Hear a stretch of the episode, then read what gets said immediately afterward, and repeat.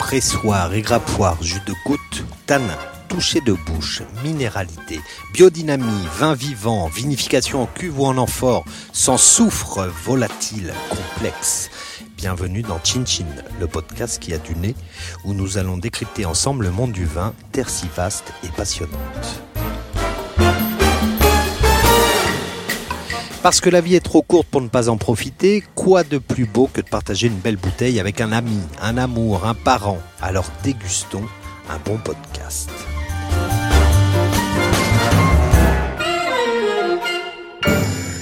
Je suis Vincent, fondateur et dirigeant de la société Dégustez-moi qui propose des cours d'onologie dans 22 villes de France. Et dans ces podcasts, je souhaite mettre en avant les valeurs qui me tiennent à cœur. Échange, artisanat, passion, écoute, plaisir, transmission, circuit court, écologie. Dans Chin Chin, vous découvrirez des interviews de vignerons et sommeliers, des reportages sur des régions viticoles et des cépages, ainsi que des explications sur des gestes techniques en viticulture ou en vinification. Nous aborderons à chaque fois un accord mets et des actualités sur le monde du vin, tout ceci saupoudré bien évidemment de nombreuses dégustations. Au micro, des artisans vignerons fiers de leur terroir et de leur vin, authentiques, façonnés sans utilisation de produits chimiques dans les vignes et de techniques œnologiques en cave. Alors goûtons, échangeons, partageons sans filtration notre amour et passion pour le vin. Sans cravate ni prise de tête, nous essaierons de vous transmettre notre passion et notre savoir en rendant le monde du vin ludique et accessible. À vos marques, prêts, dégustez.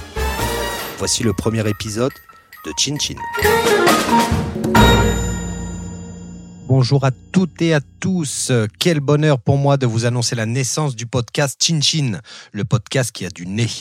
Aujourd'hui, j'aurai le privilège d'animer l'interview de Gauthier Roussille du domaine Guimau Michel à Viré-Clessé, au sud de la Bourgogne.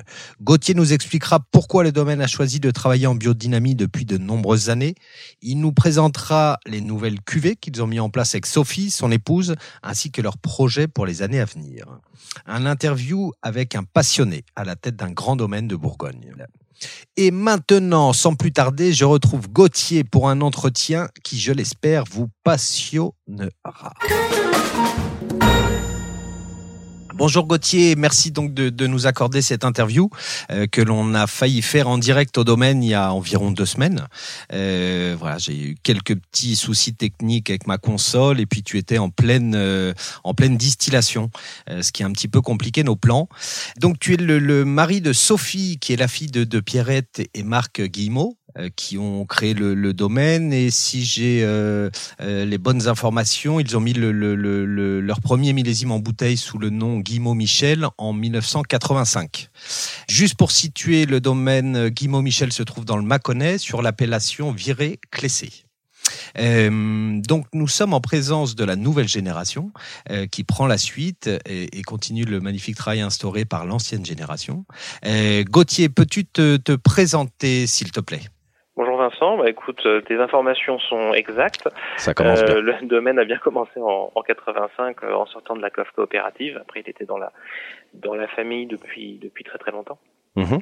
Effectivement, moi je suis revenu sur le domaine en 2016-2017. Pour te donner un petit peu mon parcours, moi je suis à la base ingénieur agro et œnologue, comme mon épouse et mes beaux-parents aussi sont œnologues à la base. Oui qui est toujours un petit peu amusant quand on a des discussions sur la biodynamie avec des avec des collègues ou avec euh, avec des clients qui comprennent pas trop ça, oui. euh, d'avoir une, base technique euh, là-dessus. j'ai bossé un peu à droite à gauche, j'ai fait du conseil, j'ai bossé pour une tonnellerie, puis j'ai bossé après pour un, un gros domaine sur la côte de Beaune. Ok. Qui était quel quel domaine? Le domaine de Montille. Ok. Ah oui. Très joli domaine aussi En biodynamie aussi, je crois. Hein. En biodynamie aussi, sur euh, sur Volnay, Pomard, euh, Puligny, avec le château de Puligny, mhm. et qui depuis peu euh, est en train de monter un domaine à Hokkaido au Japon et également un domaine en Californie. donc ça, super. donc je je suis revenu ici avoir un petit chez moi, 6 hectares dans le sud de la Bourgogne. C'est une autre une autre philosophie, c'est plus reposant. C'est suffisant. Je pense qu'il y a déjà de de, de quoi s'occuper. Euh, sur sur 6 hectares. Euh, euh, vous, vous êtes combien à travailler sur le sur le domaine aujourd'hui? Alors sur le domaine, on est 8, donc c'est une densité, c'est une intensité de travail qui est un petit peu atypique. donc on a 6 hectares et demi de vignes. On a après des travaux un petit peu complémentaires. Tu évoquais tout à l'heure la distillation, mmh. mais il y a aussi, puisque c'est de la distillation au feu de bois, 3 hectares de forêt qu'on abat nous-mêmes, puisque la distillation au feu de bois, donc on a ces matières premières. Ensuite, on travaille depuis depuis des années aussi beaucoup en phytothérapie. Donc, on a un jardin de simple. Euh, donc, on cultive nos plantes, on fait nos propres préparations. Donc, ça mhm. un travail supplémentaire. Et puis, la bio, la biodynamie, beaucoup de travail à la main, euh, des herbages à la pioche, et également de la phytothérapie à la mhm. vigne. Donc, on a un petit jardin de simple, on cultive euh, et on récolte sauvage une cinquantaine de variétés de plantes. On fait sécher, on fait nos préparations. Donc tout ça c'est du travail supplémentaire. Et puis bien sûr le, la bio, la biodynamie à la vigne, beaucoup de travail à la main, que ce soit la pioche, euh, des herbages, euh, de la cisaille, les bourgeonnages, etc. Énormément de travaux à la main. Donc mmh. on travaille à, en famille, on est quatre, euh, mon épouse, moi, mes beaux-parents, et puis également euh, trois salariés permanents, et on a toujours un stagiaire, un saisonnier on essaie de travailler un maximum avec des salariés permanents. On fait absolument pas appel à des tâcherons, à des sociétés de prestation de services. C'est des choses qui sont très utilisées aujourd'hui euh, en viticulture, mais pour nous, c'est fondamental d'avoir des gens euh, qui sont formés, euh, qui sont sur le domaine. D'un côté, pour le côté social, on mhm. créer des emplois en CDI pour avoir participé un peu à la vie locale, et puis d'un autre côté, pour la qualité du travail, on a besoin d'avoir des gens qui sont formés à nos méthodes. Mmh. Et, du coup, c'est peut-être encore plus compliqué dans, le cadre de domaines qui travaillent en, en bio ou biodynamie, je suppose, qu'en conventionnel?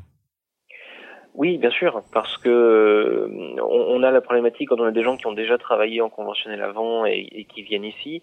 Souvent, sur le conventionnel, il y a euh, une, idée, euh, notamment sur les employés de base, qui est bah faut aller le plus vite possible parce qu'il faut rentabiliser, mhm. ce qui est pas du tout notre cas. Alors bien sûr, un employé qui lambine, c'est toujours un problème, mais l'important c'est de, de, travailler de façon précise, de travailler bien, de faire attention au végétal, d'être présent à ce qu'on fait.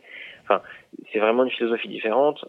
On le voit, on a eu euh, quelqu'un euh, qui travaillait, euh, qui est venu travailler ici pendant six mois, et qui a fait notamment un peu de conduite de tracteur. Euh, mon beau-père était malade, ma, mon épouse était enceinte, enfin voilà, c'était un petit peu compliqué euh, cette saison. Et c'est quelqu'un qui, qui avait pas forcément la sensibilité bio, biodynamie, et donc quand on lui expliquait qu'on allait faire des passages de plantes à la main, des choses comme ça, euh, lui comprenait pas et il voulait mécaniser pour aller plus vite, pour être plus efficace, mais c'était pas c'était pas la nécessité, c'était pas le besoin qu'on avait et c'est toujours compliqué de de, devoir convaincre un employé qu'il mmh. doit faire ça et que c'est important. Si on si on a besoin de commencer par euh, par convaincre la personne, c'est on perd beaucoup de temps et puis c'est le résultat n'est pas celui qu'on espère. Quoi. Oui, bien sûr, bien sûr. Alors justement, tu me parles de ça. Je sais que ta, ta, ta belle maman me me racontait il y, a, il y a une quinzaine de jours quand je suis passé au domaine, euh, qui me disait que ça avait été assez compliqué au départ hein, dans les années 80. Je crois qu'ils sont passés en bio euh, 84-85, je crois. Euh, elle disait que c'était assez compliqué avec les, les, voisins qui les prenaient en gros un petit peu pour des fous, des des des, des uluberlus, parce qu'ils étaient en bio il y avait, il y avait à l'époque assez peu de bio. Est-ce que pour toi la situation a changé aujourd'hui? C'est différent ou, ou, ou, pas tellement? Alors, ils sont passés en bio euh, très vite quand mon beau-père est revenu sur le domaine, enfin mes beaux-parents sont revenus sur le domaine. La première raison pour laquelle ils sont passés en bio, c'est que le premier traitement, donc à l'époque, les vignes étaient en conventionnel, hein, fait par le, grand-père de mon épouse, mmh. et le premier traitement euh, que mon beau-père a fait, parce que bah, son beau-père à lui était malade et donc ne pouvait plus monter sur un tracteur. Il allait faire le traitement, il est revenu, il a vomi et il a dit plus jamais je, je mets ça dans les vignes pour les vignes mais pour pour lui aussi parce bah qu'il sentait qu'il s'intoxiquait Euh, donc c'est pour ça qu'il est passé tout de suite en bio. Il y a, il y a plus de traitement euh, euh chimie dès, dès, le voilà dès le premier traitement euh, en, en, 80 et puis ensuite ils ont passé en bio certifié ensuite. Mm-hmm. C'est vrai qu'à l'époque, euh, ça a été compliqué, mais le passage à la bio, on va dire, il a, il a été surtout compliqué parce qu'ils sont sortis de la CAFCOP. Okay. Euh, et à la limite, ils ne seraient pas sortis de la CAFCOP, ils auraient été vus un, un peu comme des fous, mais là, ils étaient vus comme des fous et en plus comme des traîtres. Donc ça a été, euh, ça a été extrêmement compliqué. Je pense qu'il y, y, a plusieurs choses qui, qui ont joué. L'image du bio à l'époque était compliquée au niveau des voisins clairement, mais également au niveau des consommateurs. Il faut voir qu'à l'époque, euh, c'était hors de question de mettre sur une bouteille que le vin était bio, c'était un coup à perdre des marchés. Hein. À l'exception de l'Allemagne, qui a toujours eu un temps d'avance sur la bio, mais à, l'époque, c'était c'était plutôt, euh, ça faisait peur la bio. Hmm. Je pense qu'il y a une image de la bio au niveau des agris qui était négative, euh, en partie due à des bio euh, un peu, on va dire un peu 68 arts, un peu mmh. laissés aller, mmh. euh, où les vignes n'étaient pas tenues. Et euh, ça existe encore aujourd'hui, hein. bon un peu moins parce que la technique a progressé, mais où il y avait cette idée que la nature donnera ce qu'il y a à donner et il n'y a rien à faire et donc mmh. on va laisser pousser de façon un peu un peu sauvage la vigne. bon, c'est moins le cas aujourd'hui, hein. mais donc là-dessus, il y a eu des réticences, mais c'est vrai que mes beaux-parents ont toujours fait un très gros travail à la vigne, euh, et mon beau-père a tout extrêmement respecté euh, pour la qualité de son travail à la vigne, pour ses connaissances techniques. Euh, voilà, c'est quelqu'un qui peut réparer un tracteur euh, euh, avec son Leverman. donc, il y a quand même un, un, respect localement qui faisait que c'est passé. Ils ont jamais eu, comme certains ont pu avoir, des gens qui leur auraient arraché des vignes, désherbé, etc ça a été à la limite. Après, il y a eu toujours euh, un peu ces, ces, ce ressentiment par rapport au fait qu'il soit sorti de la CAFCOP, et, et on le sent encore euh, maintenant, 35 euh, ans après, même des domaines qui sont depuis sortis de la CAFCOP, où il y a une espèce de, de, de, de ressentiment comme ça. Maintenant, avec la nouvelle génération, ça change on voit quand même de plus en plus de vignerons qui s'intéressent au bio et qui sont euh, à minima curieux, on va dire. Alors, il y a toujours quelques bourrins qui sont convaincus que c'est un truc de fou, que c'est c'est contre la qualité, que enfin voilà, il y a, il y a des extrêmes, on va dire, mais globalement, c'est quand même un peu rentré dans, les mœurs et, euh, et ça va dans le bon sens, au moins en termes d'acceptation. Hmm. Euh, même si pas forcément tous euh, envie de passer au bio. Hein. Ça va, ça, ça va très très très lentement les conversions euh, au bio. Tout à fait. Après, c'est quand même assez euh, assez étrange parce que pour moi, par exemple, qu'un domaine qui travaille en bio, c'est euh, un domaine qui va devoir plus travailler au bout du compte, puisque quand même un des intérêts au, départ pour les vignerons de d'avoir des produits chimiques, bah, c'était de gagner du temps. Euh, c'est un petit peu euh, ce qui leur a été vendu au départ. En gros, euh, vous partez cinq jours en vacances, en traitant, vous allez passer moins de temps dans vos vignes, donc au lieu d'une semaine, vous aurez vos 4-5 semaines de vacances. Mais c'est clair, c'est clair que c'est beaucoup moins de travail à la main, c'est beaucoup moins de stress aussi. Hein. Quand on a passé un systémique et qu'on sait qu'on est couvert pendant deux semaines, on est beaucoup moins stressé sur la météo que nous qui regardons euh, voilà tous les matins qu'est-ce qui va se passer, euh, à quelle sauce on va être mangé. C'est clair que c'est un repos d'être en conventionnel. Donc d'une partie ils nous prennent un peu pour des fous de, de s'embêter avec ça, mmh. mais euh, voilà. Ils mais ils peuvent pas vous traiter de feignant par contre, ça ne marche pas parce que c'est pas c'est pas vrai. Oui, alors d'accord, mais feignant. On peut toujours traiter les gens de, de ce qu'on veut quand on comprend pas ce qu'ils font. Oui. Non, je, je pense que pour nous clairement c'est c'est pas quelque chose qui, qui vient. Il y a d'autres domaines, euh, en bio, pas en bio, hein, j'ai envie de dire ça, ça, ça change rien. Disons que la, la, bio peut peut être un révélateur de ce genre de choses, euh, où, où il y a cette philosophie, ce que je disais tout à l'heure, euh, ce côté où on laisse faire la nature. Et bon, c'est vrai qu'il y a des vignes qui peuvent être euh, un peu en retour à l'état sauvage où là c'est plus euh, c'est plus là-dessus que les, les, gens vont taper mais en bio et pas en bio hein, c'est mmh, mmh, pareil même combat. Et du coup, alors tu, tu parlais que euh, un petit peu de, de en, bio, c'était plus compliqué parce qu'il fallait être beaucoup plus réactif. Euh, par rapport à quel événement faut être beaucoup plus réactif? Alors c'est fondamental, la réactivité en bio, la présence de la nature, la compréhension de ces vignes et de ce qui se passe. Moi, souvent c'est ce que c'est ce que j'essaie de dire. Un millésime, on essaye d'envoyer une balle à l'arrivée. C'est, c'est vraiment le but. Qu'on soit sportif, qu'on soit footballeur, euh, basketteur, etc. Toujours l'idée. Il y a un but, c'est la vendange, et puis on, part d'une position de départ au, au, printemps. Et puis on va voir tous les, les, incidents météo, etc., qui vont nous faire dévier la balle, et puis nous on va essayer de la de la garder dans sa dans sa direction. Et euh, les, les molécules en chimie, toutes les, les outils qu'on peut avoir en chimie, euh, c'est vraiment des garde-fous très très efficaces qui vont remettre la balle dans la bonne direction. Nous, on joue à, à petits coups de, de pichenette et, et, si ça part trop loin, euh, on pourra pas rattraper le coup. Pourquoi? Parce que ben, déjà sur les antifongiques, on n'a pas de systémique, on n'est que sur de la, du, du, contact.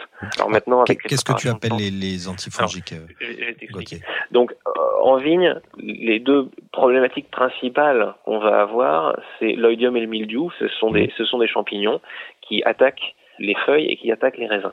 Mmh. En bio, euh, on utilise, bah, comme tu le sais, uniquement des produits alors, naturels. C'est un petit peu compliqué parce qu'on va te dire que le pétrole c'est naturel, mais euh, on n'utilise pas de produits de synthèse. Donc il n'y a pas de synthèse humaine.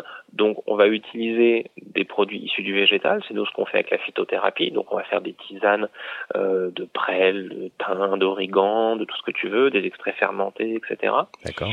Euh, on va aussi utiliser euh, des éléments animaux. Donc là, ça va être typiquement en biodynamie de la bouse de corne, mmh. et puis des éléments minéraux, donc par exemple la silice, et puis euh, le soufre, le cuivre. Donc là, on pourra parler de la, polé de la polémique soufre-cuivre, hein, c'est encore autre chose. Mmh. Euh, ces éléments-là ne vont pas pénétrer dans la plante, ils vont rester en surface, soufre et cuivre, entendu, sachant que les, les, molécules issues de plantes parfois peuvent pénétrer. Mais donc on va pas les retrouver dans la plante, dans la sève, alors que euh, les produits qu'on dit systémiques mmh. en, en, chimie, ce sont des molécules qui vont pénétrer euh, dans la cellule de la plante et entre guillemets la défendre de l'intérieur, mais on va la retrouver à l'intérieur du produit, donc in fine euh, risque de la retrouver dans le vin puisqu'elle va être dans les raisins. Bien sûr. Mais ce qui fait que si on a euh, un champignon qui est déjà installé et bien installé, c'est-à-dire à, l'intérieur de la plante, ça va être extrêmement compliqué de le déloger en bio ou en biodynamie. Oui. Donc il s'agit de euh, un défendre la plante et deux surtout stimuler ses défenses naturelles à elle, et c'est ce qu'on va faire avec la phytothérapie, pour qu'elle-même se défende. Et en même temps, le but n'est pas d'avoir euh, une défense efficace à 100%. Bien sûr.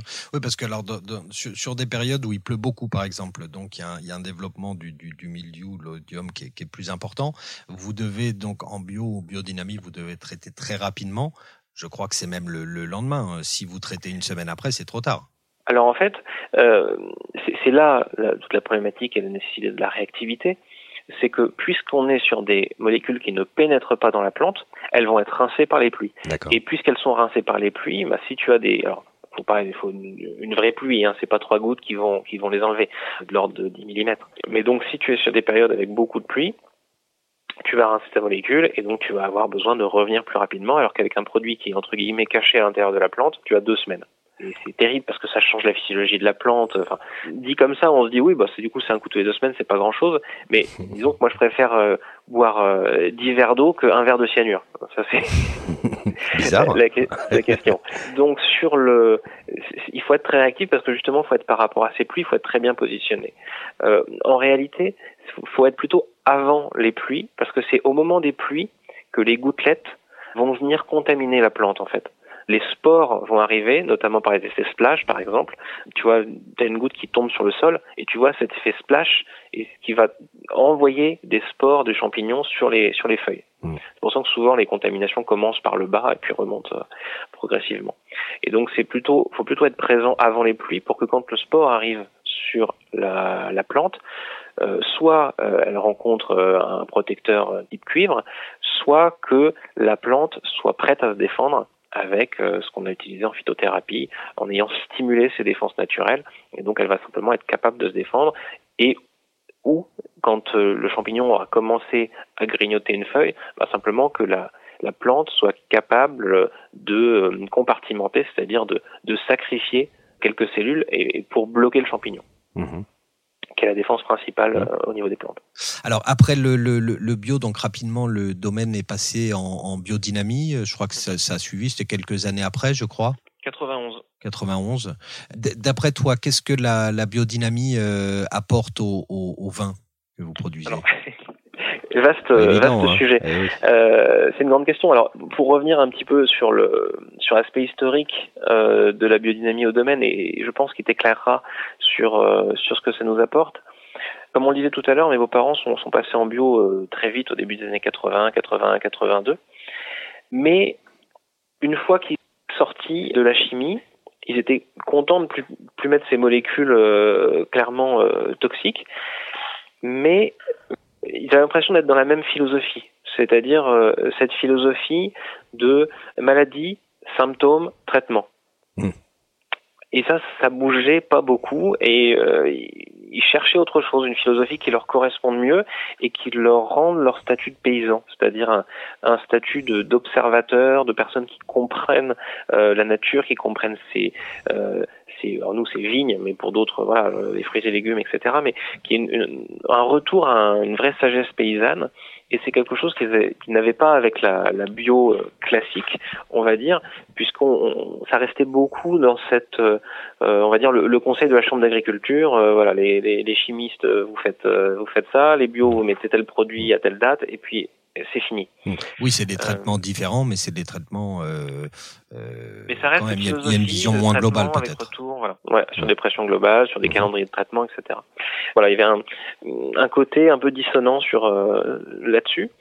Et ils ont découvert, euh, en fait, ils ont rencontré Alex Podolensky en 91. Alors, ça faisait quelques années qu'ils avaient un peu entendu parler, qui euh, bougeaient un peu dans des milieux de d'agriculture alternative mais c'est vraiment la rencontre avec Alex Podolinsky, qui est un très très grand monsieur de la, de la biodynamie euh, en Australie, qui les a convaincus. Euh, ils l'ont rencontré chez, chez Nicolas Joly lors d'une conférence.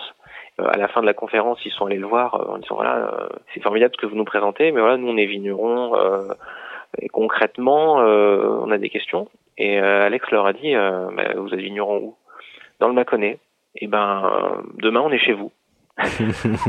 et ils sont et ils sont partis et ils sont ils sont allés avec Alex ici euh, et, et le lendemain matin à 5 heures du mat il y avait Alex qui était qui leur taquait la porte pour les réveiller pour aller voir les quoi. Et, euh, non c'était un, fou furieux ah oui. j'ai rencontré euh, assez impressionnant. Euh, c'est l'inventeur de la 500p euh, une 500 une préparation 500 un petit peu différente. Ok. Enfin bon. Donc ils sont allés là-dessus et c'était vraiment cette cette autre approche sortait du classique euh, que j'évoquais tout à l'heure, maladie, symptômes, traitement. Et l'idée, c'était plutôt de remettre la vigne dans son environnement, de stimuler la vigne. Et c'était vraiment cette philosophie de d'aider la vigne à se gérer, sans forcément ce qu'on évoquait tout à l'heure, l'espèce de laisser aller, d'imaginer que tout va venir naturellement. Mmh. Euh, mais l'apporter plutôt par le biais des sols et par le biais du végétal. Hmm. Bah, ça me fait penser euh, un petit peu, c'est un petit peu la différence, par exemple, entre de l'homéopathie ou de l'acupuncture et puis euh, et puis des médicaments classiques, on va dire. Il y en a un qui est préventif, euh, par exemple en médecine chinoise. Le but d'un médecin, on ne paye pas le médecin tant qu'on n'est pas malade.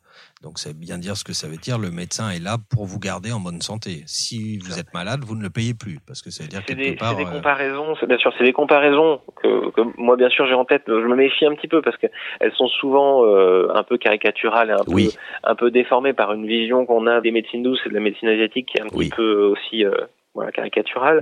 Mais dans l'idée, oui, c'est-à-dire de, de promouvoir la santé plutôt que d'attendre que la personne soit malade. Mais mm. on peut le faire euh, en tant que nous en tant que médecine occidentale aussi, mais simplement par une alimentation équilibrée, euh, du sport, etc. Des, des, choses très simples. Et il y a ces choses très simples qui sont vraiment la santé du sol. Et après, il y a des choses un petit peu plus fines, un petit peu, qui vont un petit peu plus loin et qui sont intéressantes également. Mais c'est vrai que la base, c'est c'est euh, de la bonne agronomie et cette euh, cette bonne agronomie, elle a été oubliée dans l'agriculture moderne, dans les clones, dans euh, les engrais chimiques, etc. On a oublié la bonne agronomie, on a oublié l'humus, etc. Mm. Et ça, moi, j'ai eu des profs à l'agro qui nous en parlaient. Euh, voilà, Marc Dufumier, des gens comme ça, qui, qui reparlent de cette, de cette vraie agronomie. Souvent, c'est des gens qui ont bossé en Afrique ou dans des pays comme ça où ils n'avaient pas forcément pléthore de, de produits à balancer et ils sont revenus à, de l'agronomie euh, à simple, réelle, qui partait mmh. du sol. Mmh. Donc, alors maintenant, on part, on part, du sol et puis on arrive au raisin. Donc ça, c'est autre chose. Tu, tu, me posais la question de qu'est-ce que la biodynamie va apporter euh, au vin. Moi, je trouve qu'on le ressent Euh, il, y a, il, y a, quelques années, on avait fait les 30 ans du domaine, on avait ouvert les 30 millésimes. Voilà. Super. Et clairement, on ressentait, dans un premier temps, le passage en bio. Il faut, la conversion, c'est trois ans, hein, mais on va dire qu'il faut cinq ans vraiment pour avoir un, un impact, je trouve, euh, pertinent dans les vins. Et, et tu, tu atteins, je pense, euh, un plateau à une dizaine d'années. Une dizaine d'années, tu as fait vraiment le, le boulot qu'il y avait à faire. Quand tu passes de, de la chimie au bio, tu as euh, une certaine libération des vins, clairement, qui sont qui sont dans une espèce de carcan avec la chimie. Euh, alors c'est très difficile, c'est des images. Hein. Moi en plus je suis pas je suis pas sommelier, euh, je, je, parle je parle de ça avec mes mots, mais tu as vraiment un, vin qui se libère, qui, qui sort de ce, de ce carcan, et puis d'un point de vue analytique, on va vers plus de générosité, des vins qui sont un petit peu moins, on a tendance avec la chimie, alors des vins qui sont un petit peu décharnés, mmh. euh, où tu as le côté acide minéral, où tu as des fruits, ils partent très très vite, on reste vraiment sur le, sur le côté primaire, sur le côté fermentaire, et c'est des vins qui, à l'évolution, tombent très vite en général. D'accord. Euh, parce que c'est des vins qui, ont, qui, manquent de matière, que ce sont tu as besoin de tenir avec des levures. Donc c'est vraiment que tu as, l'allure qui vient t'apporter un arôme, mais tu as l'impression de pas avoir de base, pas avoir de fond. Mhm. Donc avec la bio déjà tu, tu, tu, libères ça, tu gagnes, tu gagnes ça. Et puis avec la biodynamie, tu prends une, une je trouve une dimension supplémentaire. Tu as l'impression de, en dégustation, de, de passer en 3D. Ouais. euh, une mâche, une texture, une longueur, un côté salin, un côté vibrant. Euh, c'est vraiment des choses, je trouve, qui viennent avec la biodynamie. Mmh. Euh, plus de minéralité peut-être, plus de le, côté minéral dans le vin euh, ressort plus, euh, être une, une, photo plus importante du lieu euh, sur lequel pousse le, le, le raisin, non? C'est ce qu'on c'est ce qu'on dit souvent. Oui, c'est la, stimulation du sol. Va, on va dire, on, on va aller vers vers une concentration en micro-organismes qui va permettre euh, aussi une, une, expression du sol qui est plus importante. Euh, clairement, ça, dépend aussi beaucoup des terroirs. Il y a des, des terroirs qui euh, ont plus besoin de la biodynamie, des terroirs plus ou moins difficiles au niveau de la vie microbienne, donc la biodynamie va plus les aider. Mais on vient vers une notion de terroir qui est importante. Le côté minéralité, il est toujours difficile quand on parle de dégustation parce que les gens vont l'associer avec euh, vraiment de l'acidité ou des choses comme ça et puis ça va dépendre des minéralités. Si on est sur des granites si on est sur des schistes si on est sur des calcaires plus ou moins actifs nous on est sur des calcaires peu actifs. Donc il y a vraiment des perceptions qui sont très différentes. Moi je, je, je c'est ce côté vibrant et ce côté salin qui me parle mais euh, certains vont l'appeler minéralité ouais. Mmh, bien sûr ok il y a encore euh, je sais pas, ça il n'y a pas si longtemps, 4-5 ans, euh, le, le, domaine proposait qu'une qu'une cuvée, la, la, cuvée quintaine euh, qu'on dégustera mhm. tout à l'heure ensemble, malheureusement à distance, mais donc sur le millésime 2017. maintenant, vous avez vous avez quatre ou cinq cuvées. Est-ce que tu peux bah, nous, nous présenter un peu les cuvées et, et, et nous dire bah, bah, pourquoi vous avez créé d'autres d'autres cuvées Qu'est-ce qui vous a motivé? Tout à fait. Alors, donc quand mes parents, mes beaux-parents sont revenus sur le sur le domaine, eux, ils ont ils n'ont fait qu'une cuvée. C'est-à-dire toute leur carrière, ils n'ont fait qu'une cuvée, la cuvée quintaine, euh, qui était l'assemblage de la totalité des parcelles. Ils ont toujours eu, bien qu'ils étaient monologues tous les deux, une philosophie beaucoup plus de, de paysans, de viticulteurs. Quelque part, ils avaient presque gardé la philosophie coopérative, c'est-à-dire, d'abord on fait du raisin, les meilleurs raisins possibles, et après on en fait du vin mais euh, avant tout, on a fait euh, les plus beaux raisins possibles et le vin va se faire de lui-même. Plus facilement. Et ça, ça se ressent encore aujourd'hui sur notre philosophie de vinification, qui est vraiment interventionniste au minimum, c'est-à-dire pressurage très lent, mmh. léger débourbage, simplement pour enlever les, les, bourbes épaisses qui elles vont vraiment euh, alors si, si euh, les personnes qui vont nous écouter n'ont jamais ressenti ce que c'est qu'une bourbe en fermentation et qui passe au domaine euh, au moment des vendanges, je le ferai sentir. la bourbe qui fermente, c'est vraiment atroce. Oui, voilà. c'est pas, le plus sympa. Ouais. Voilà, ces éléments-là, il faut, faut vraiment les enlever. Donc léger débombage, ça se fait tout seul. On, on, laisse simplement dans des cuves qui sont un petit peu hautes et euh, ça va déposer tranquillement. Le sous-tirage le lendemain, donc là on, on, va laisser au fond de la cuve les éléments lourds. Mmh, les et ensuite le, le mou va dans son contenant de destination, qui pour quintaine sont des cuves béton. Oui. La fermentation naturelle, fermentation alcoolique et malolactique en levure et bactéries indigènes, donc il n'y a aucun ajout. Oui. Ça se fait tranquillement on laisse faire ça, on élève sur lit, donc c'est-à-dire qu'on ne touche pas, il n'y a pas de soutirage, il n'y a pas de bâtonnage, et simplement on met en bouteille en juillet suivant la récolte. Donc Vraiment très très peu de manipulation, un petit peu de soufre. Voilà. À la mise. Et donc, il y a vraiment cette philosophie de la production de raisin. Quand mon épouse est revenue sur le domaine, en 2012-2013, elle, elle avait envie de de mettre un petit peu sa patte aussi euh, sur le domaine, parce que mes beaux-parents avaient, avaient créé quelque chose, ils étaient sortis de la CAFCOP, ils avaient créé leur domaine, et puis euh, reprendre le domaine tel quel et se, se mettre vraiment dans la, la, les chaussures de ses parents, à faire exactement la même chose, à vivre dans la même maison et à faire les mêmes vins, c'est toujours un petit peu compliqué, donc euh, besoin de s'exprimer. et mon épouse avait, avait travaillé chez Hennessy, donc la, la distillation pour elle était un super moyen de de ne pas toucher avec, à ce qui a été fait par ses, euh, par ses parents, mais de créer un peu son truc, avec toujours euh, bah, ces super raisins qui, malheureusement, le mar n'étant pas utilisé à l'époque, bah, c'était perdu. Quoi. Mmh. Donc elle a commencé la distillation, et donc on a commencé en 2012 à distiller euh, mar et fine de Bourgogne. Ok. Et puis, euh, mon épouse adore les, adore les pétillants, adore les bulles, elle, elle ne voit quasiment que ça. Donc, c'était quelque chose qui lui qui l'a titillé un petit peu aussi et il se trouve qu'on avait une petite parcelle de 20 arts qui avait été mis à l'époque en location par mes beaux-parents parce qu'elle était un petit peu plus loin euh, du domaine, c'est-à-dire que elle est à, à 500 mètres du domaine, mmh. euh, et donc ils n'avaient pas gardé. Puis surtout, elle est toute petite, elle fait 20 arts, et les voisins euh, à l'époque étaient en chimie, donc assez compliqué de faire un travail de qualité en bio euh, sur une si petite parcelle. Mmh. Euh, et donc il l'avait mis en location. Et euh, entre temps le, le, principal voisin est passé en bio. Et euh, mon épouse se disait bon bah reprendre cette parcelle ça serait intéressant mais qu'en faire? Parce que rajouter 20 arts sur la cuvée quintaine n'est pas particulièrement intéressant. Euh, faire une cuvée de blanc pareil sur 20 arts un petit peu compliqué. Elle se voyait pas forcément faire ça par contre, euh, faire un pétillant, ça lui parlait, c'est ce qu'elle aime boire. Euh, le, le, terroir s'y prêtait aussi, puisque ce sont des, des vignes sur euh, argile rouge. C'est un des rares endroits du domaine où on a un petit peu d'argile. Mmh. Des vignes un petit peu plus jeunes, donc assez adaptées pour faire un pétillant, principalement en méthode ancestrale comme nous, comme nous on l'a fait. Donc le, le, locataire a eu la gentillesse de bien vouloir lui lui abandonner son bail et lui et lui rendre cette petite parcelle. Mmh. Et on a fait pendant euh, deux ou trois années un, un petit vin blanc juste pour pour les vendangeurs parce qu'il faut dire que les premières années c'était 2012-2013 on a fait des récoltes minuscules mmh. et, et, bon il y avait vraiment pas grand chose et puis c'était les premières années de conversion qui sont jamais les meilleures années. Donc on a fait euh, voilà, on a fait quelques bouteilles euh, qu'on a bu nous au vendange. Et on a fait la première euh, la première année de pétillant en 2014. Alors ça tombait très très bien parce que on a fait on a fait ça pour notre mariage. Euh, donc on avait besoin de, de pas mal de bulles, donc on a pu faire le, premier millésime pour notre mariage. bon, pas mal, pas mal, pas mal. Et, et alors ju justement le, le, la cuvée, donc c'est la bulle. Voilà, donc c'est une bulle. Donc c'est une méthode ancestrale. Oui. Euh, donc c'est pas un crément. C'est ce que, je t'avais expliqué quand tu étais venu.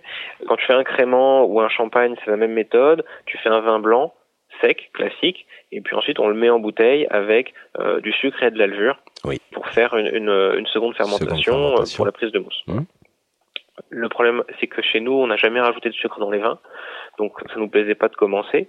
Et puis, quand tu utilises cette méthode-là, par cet ajout de sucre, tu rajoutes un degré et demi d'alcool.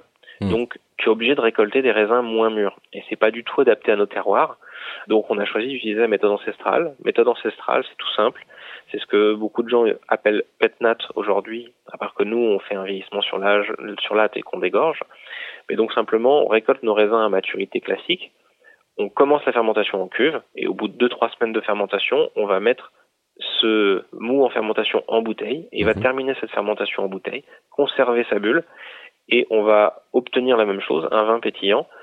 Simplement, euh, on n'aura pas eu besoin d'ajouter de, de, sucre. Mhm. Donc on aura toute la maturité du raisin, donc un côté beaucoup moins acide, beaucoup plus juteux, beaucoup plus gourmand. Bien sûr. Donc c'est ce qu'on appelle une, euh, bah, une fermentation naturelle. Il y a une fermentation naturelle qui continue en bouteille et non pas une seconde fermentation qui est, euh, qui est déclenchée par le. Qui est déclenchée par, un ajout de sucre et de, et de levure.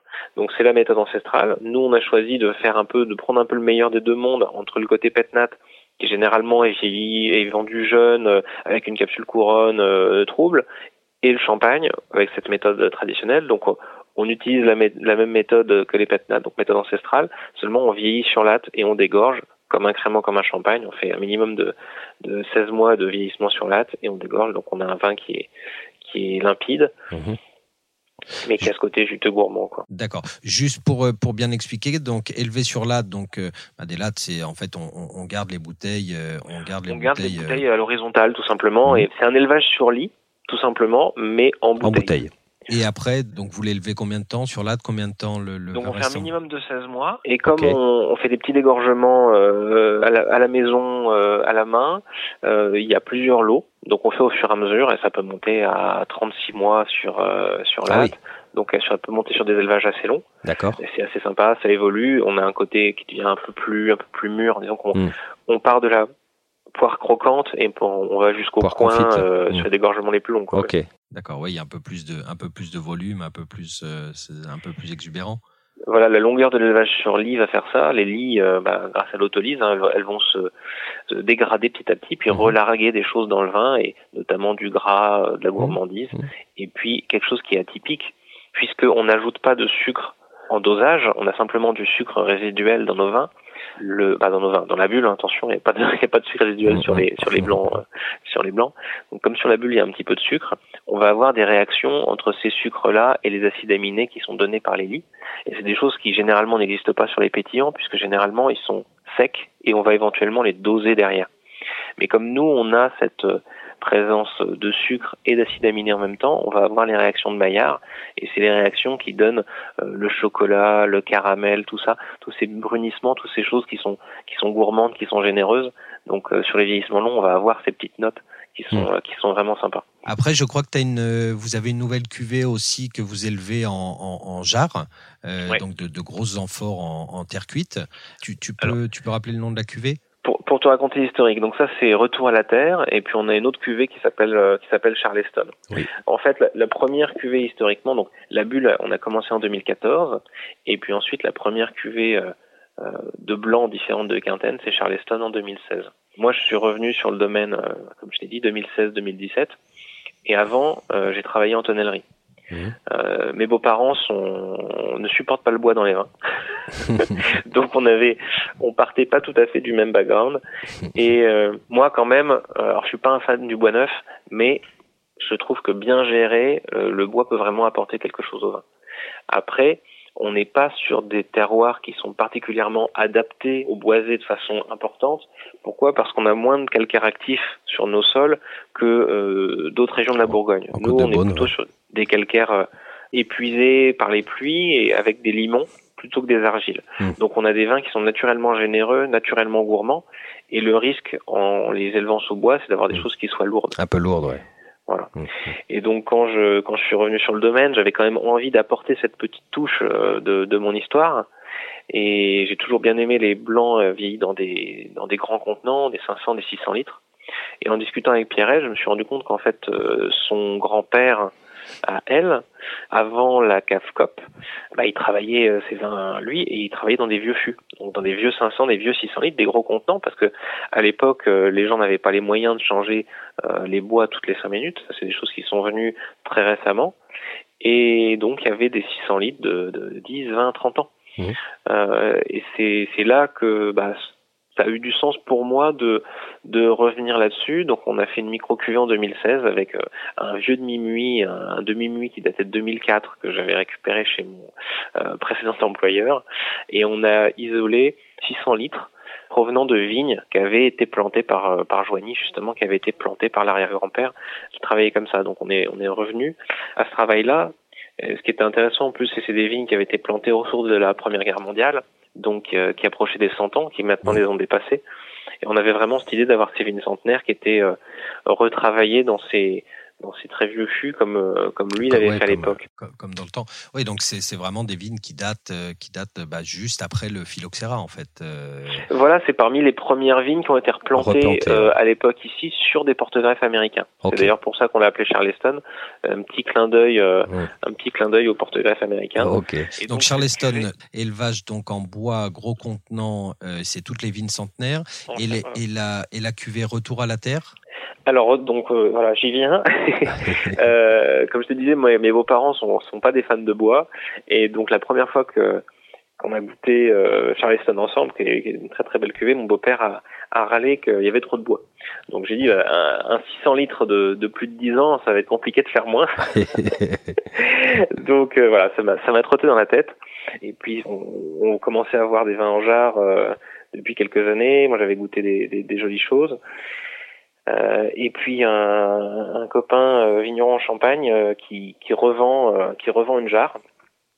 Et là c'est vraiment l'occasion qu'a fait le larron. Je me suis dit, bah c'est génial parce que j'ai ça fait ça fait longtemps que que je vois ces contenants qui sont beaux, qui sont intéressants. Mon râle qu'il y a trop de bois dans Charleston. Là, j'ai l'opportunité d'avoir une jarre euh, qui a déjà servi, donc je sais qu'elle est de qualité, parce que c'est vrai que c'est une vraie, vraie problématique aujourd'hui, la qualité des jarres, euh, la porosité, etc. Donc euh, j'ai sauté sur l'occasion, j'ai pris euh, j'ai pris le camion, je suis monté en Champagne, on a euh, enrubanné la jarre avec toutes les couvertures de la grand-mère qu'on a pu trouver et on, on est redescendu par la nationale en évitant les les dos d'âne avec notre notre jarre derrière nous. Mm, mm. Quelle, quelle est la contenance de, de, de la jarre?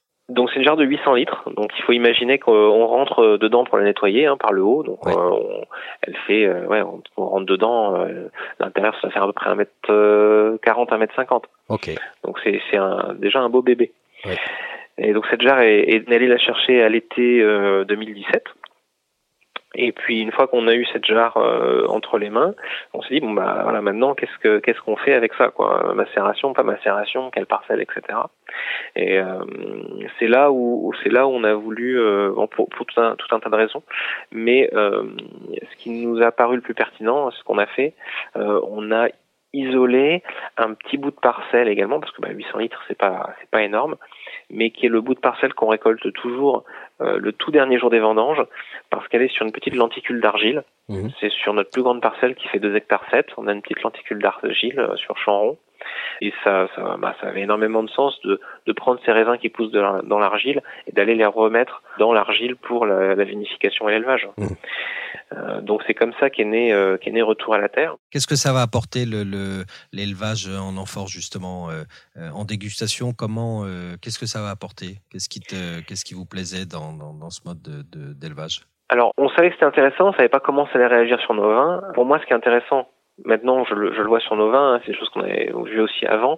La première chose, c'est un, la micro-oxygénation, c'est-à-dire l'effet d'oxygénation qu'on a sur le bois, mais sans l'aspect euh, boisé aromatique. Donc ça, très intéressant pour nous, parce que clairement, la micro-oxygénation, elle apporte au vin, mais le côté boisé, c'est ce que je te disais, le risque chez nous d'avoir des choses un petit peu lourdes. Mmh. La deuxième chose, ça va être un effet texture, structure tu vas retrouver sur les vins un côté, euh, l'impression de lécher la terre cuite. Mmh. Euh, alors pour ceux qui sont pas familiers avec ça. longtemps que j'ai pas ouais. léché de la terre cuite de mon côté, mais. Alors, il, il, faut savoir que c'est un, c'est une sensation tactile, la mmh. langue, mmh. et donc on peut tout à fait projeter une sensation qu'on a au bout des doigts au bout de la langue. Donc vraiment toucher une, une terre cuite en argile avec les doigts et tu peux tu peux projeter cette sensation euh, sur la langue.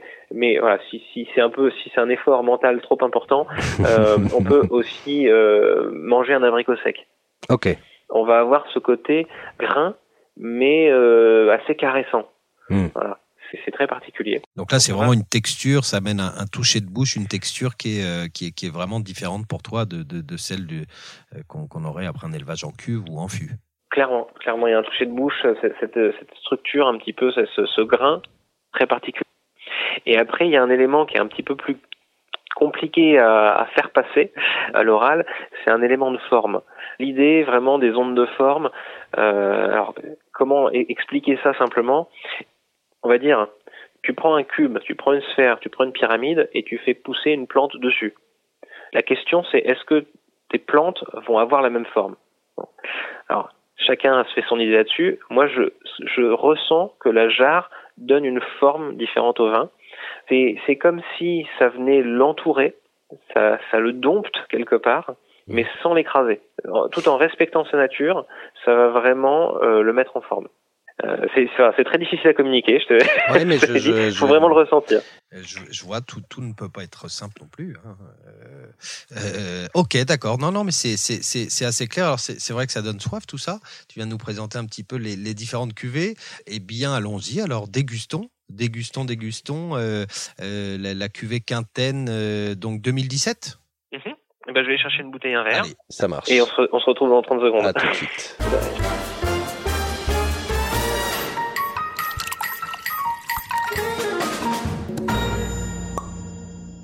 Alors, dégustons donc ce 2017. 2017. Donc on a une, une, une, jolie robe, euh, une jolie robe. On a quand même pas mal de, de, de, de couleurs. On peut voir que c'est un, un, millésime. Oui, on a, on a toujours des, des, couleurs qui sont euh, qui sont relativement marquées. On va dire pour des blancs, c'est pas euh, c'est tout de suite le cas. Hein, c'est pas des couleurs qui sont liées à une oxydation ou quoi que ce soit. On n'a mmh. pas du tout sur des teintes de brun. Mmh. Par contre, on est sur des maturités de raisin qui sont importantes. Donc on a plus de pigments peut-être que, que certains. Euh, et puis l'autre élément, nos pressurages sont très lents, mais on va justement aller chercher un petit peu de matière de la peau. On va aller euh, aller chercher ces quelques euh, grammes de pression supplémentaires qui vont permettre d'aller chercher un petit peu de phénol, un petit peu de mhm. texture. Euh, et ça, ça va nous permettre non seulement d'avoir moins de soufre, mais aussi d'avoir des vins qui vont qui vont se garder, qui vont une avoir une texture, avoir une, une, longueur en bouche également. Mhm. Donc ça, ça va apporter aussi un petit peu cette cette couleur qui est un petit peu plus marquée que certains autres chardonnays. Et qui est souvent, oui, plus marquée que dans des régions plus septentrionales comme Chablis, euh, des, des, des, blancs avec moins de moins de couleurs. Oui, on n'est pas, sur les mêmes maturités. Oui, tout à fait. Alors on est, on est, on a quelque chose de, de, de bien ouvert. Hein. Euh, c'est le côté. Euh, moi, je trouve que c'est vraiment une, une, marque du domaine. Hein. Je déguste quand même les vins depuis mm-hmm. depuis une bonne dizaine d'années maintenant, et c'est quelque chose qui revient. Et c'est pour ça que j'aime aussi beaucoup euh, vos vins. C'est quand même, je trouve que c'est, euh, c'est, on a souvent une opulence qui est assez importante.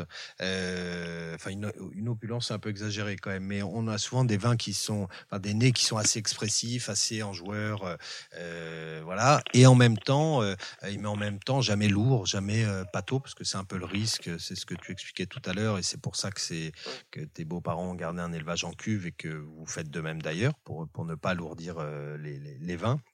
Alors sur ces deux éléments-là, si tu veux vraiment le côté euh, opulent, explosif au nez, tu vas l'avoir plutôt sur des millésimes comme 2016 ou 2018, mmh. où tu as vraiment une, une, bombe de fruits, euh, ça va vraiment être très très très présent au nez un millésime. Donc ça, c'est lié avec euh, avec les régimes hydriques aussi. Tu as un peu plus d'eau, va tout de suite t'apporter plus d'arôme au nez, mhm. euh, un peu plus d'eau, un peu plus de pluie. 2017 étant un millésime sec, on est sur quelque chose. Alors pareil, le, le, le mot exagéré, un peu plus austère, on va dire mhm. quelque chose qui a un petit peu plus de retenue au nez. Oui. et qui est plutôt un millésime qui va aller sur, sur je pense, de la longue garde, euh, parce qu'il a cette tenue, cette droiture. Oui. Et donc au nez, on a aussi ce côté. Moi, je, je disais tout à l'heure, hein, je suis très mauvais pour les descripteurs euh, euh, aromatiques, mais sur un côté beaucoup plus euh, fleur blanche, fleur blanche. Euh, poire croquante, oui. voilà, ce côté très frais. Alors qu'un millésime comme 16 ou 18, tu vas tout de suite aller dans, dans le juteux, dans l'abricot, oui. dans, dans le, voilà, dans la prune. Euh, presque fruit exotique d'ailleurs, même 2016, je me rappelle, on a dégusté un il y a pas longtemps, ouais, on partait presque sur des petites notes un peu ananas, mangue, enfin, ouais, fruits exotiques. Euh. Clairement, c'est des choses qui, qui peuvent venir, euh, et notamment sur les millésimes. Il faut savoir que euh, millésime comme 2016, donc des millésimes euh, humide avec des vendanges assez tard, hein, parce que 2016 on a fini en octobre. Mmh. On a ici des grains nobles. Tout à l'heure, j'ai commis une imprécision en disant que mes beaux-parents n'avaient fait que euh, leur euh, cuvée quintaine sur 30 ans de, de, carrière. Ils ont aussi ces quatre millésimes de sélection de grains nobles. Mmh. Donc vraiment euh, à l'alsacienne euh, euh, avec des, des sucres résiduels à 150 grammes. Enfin, wow. voilà. Génial. Et c'est quelque chose qu'on a arrêté de faire parce que bon malheureusement moi je suis, je suis absolument fan de licoreux mais c'est aujourd'hui ça intéresse plus grand monde. Ouais, euh, on a des, des, copains qui font des choses formidables en licoreux, en Loire ou en Alsace et qui ont mmh. les, les, plus grandes peines du monde à les vendre donc on a arrêté de faire ça. Mais c'est vrai que sur des années humides on retrouve ces grains nobles et donc simplement nous on les conserve dans la cuvée quintaine et ça vient donner ce côté exotique que tu as sur le 2016 mmh. qui, est, mmh. qui est au top. Ouais, bien sûr. Non, là, c'est vrai qu'on a un nez un peu plus, un peu plus discret, un peu plus sur la retenue. Euh, que moi, je sens un petit peu des, des pêches blanches, euh, ouais, des, des, fleurs blanches, type euh, tilleul, des choses comme ça. Euh, donc un nez toujours sensuel hein, qu'on retrouve sur le domaine, mais peut-être un peu plus délicat, un peu plus. Ouais, tu disais austère. C'est vraiment. en retenue, on va dire. En retenue, exactement, exactement. Très bien dit, très mais, bien. Mais ces choses qui vont s'ouvrir, tu vois, il y a plusieurs phases hein, sur les vins du domaine, bien sûr. il faut pas hésiter déjà les ouvrir à l'avance, voire très à l'avance. Hein. Une semaine d'ouverture, c'est, ça fait pas peur à un ah oui. euh, alors, c'est pas obligé de les ouvrir une semaine à l'avance quand vous avez des invités. Ne vous inquiétez pas, vous pouvez les ouvrir sur le moment. Mais c'est intéressant de le voir évoluer. Et un millésime comme 2017, on va le voir évoluer et on va, on va avoir des notes exotiques qui viendront à un moment. Hmm. Euh, ça va peut-être prendre encore 3, 4, 5 ans. Et puis ensuite, on va évoluer sur des notes de truffes blanches, qui sont des choses qu'on trouve toujours Mmh. sur nos vins à l'évolution. D'accord.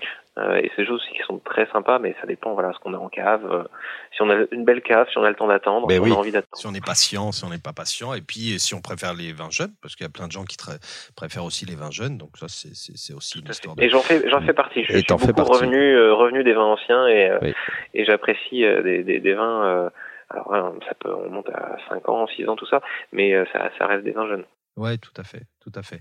Alors en bouche, ce, ce, Quintaine 2017, bah, je trouve que la bouche est assez, euh, assez représentative de, de, de, du nez au niveau des, des arômes. On retrouve un petit peu ces, ces fleurs blanches et euh, euh, côté pêche blanche, oui, poire, comme tu, tu disais tout à l'heure. On a quand même de l'ampleur, mais c'est pareil, on sent qu'on n'est pas, oui, sur un 2018 où, où on a plus d'exubérance, plus de, plus de volume.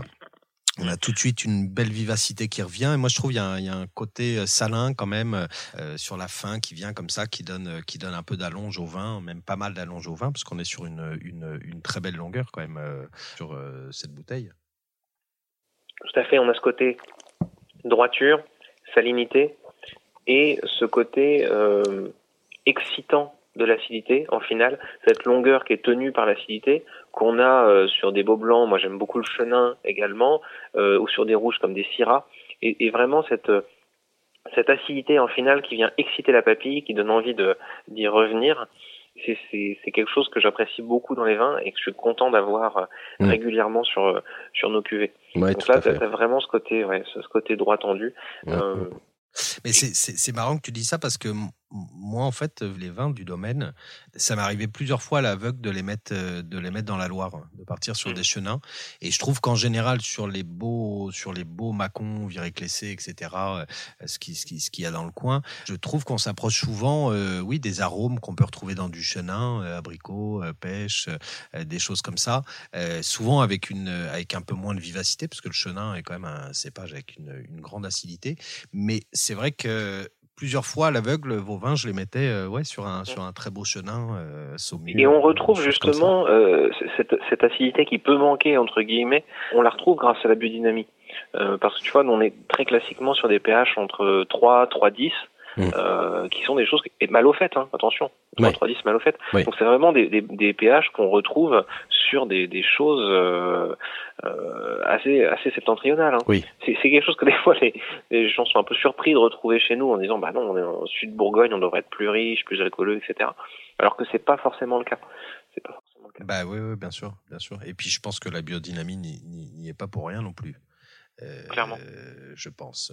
Ok, super. Donc vraiment une, très jolie cuvée 2017. Bah, c'est d'ailleurs si vous si vous voulez découvrir ce euh, cette cuvée, nous la proposons encore. Nous la faisons déguster dans, dans, le cours euh, vin et fromage d'ailleurs euh, qu'on qu'on propose dans une dizaine de villes. Voilà, il en reste pas énormément, mais, euh, mais je pense qu'on a encore pour pour quelques mois quand on aura le plaisir d'être déconfiné, de pouvoir de nouveau nous rassembler pour déguster des vins, en parler, échanger.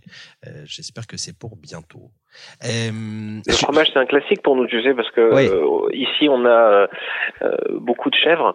Oui. Les chèvres du Mâconnais. Oui. Donc, c'est des choses qu'on nous, on déguste régulièrement. euh, et on peut vraiment suivre l'évolution des fromages et des vins. C'est-à-dire que avec un chèvre frais, un chèvre jeune, on va aller sur un quintaine euh, relativement jeune. Mhm. Et puis, au fur et à mesure que ton fromage va se durcir, aller en, en- en profondeur, euh, en complexité mmh. sur sur ces arômes peut évoluer sur le vin et aller sur quelque chose d'un peu plus riche, d'aller évoluer sur ces notes exotiques, puis truffe blanche, puis noisette, et ça peut vraiment se suivre et faire des, très très beaux accords. Mmh, mmh.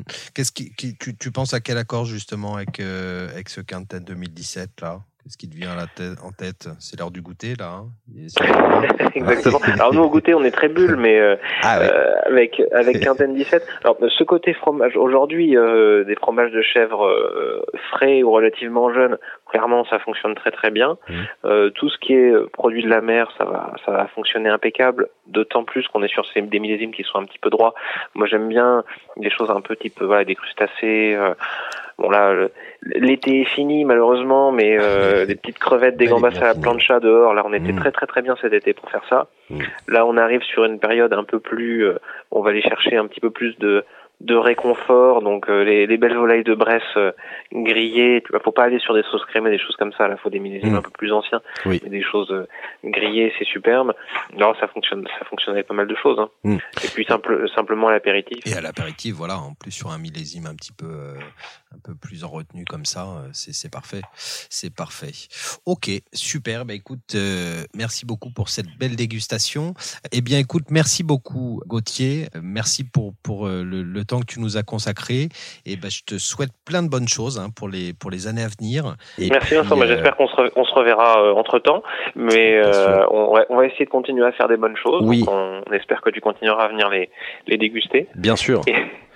Et, puis on espère que voilà les, dégustations vont pouvoir reprendre, que qu'on sera tous ensemble et heureux de boire, de boire du bon vin dans les temps qui viennent. Et oui, ouais, ça va revenir, ça va revenir. Bon, merci beaucoup Gauthier. Très bonne, euh, très bonne journée à toi et puis à très bientôt euh, au domaine euh, ou sur un salon ou dans les villes, dans un bar, dans un restaurant, autour d'un bon verre. Merci Gauthier. Au revoir.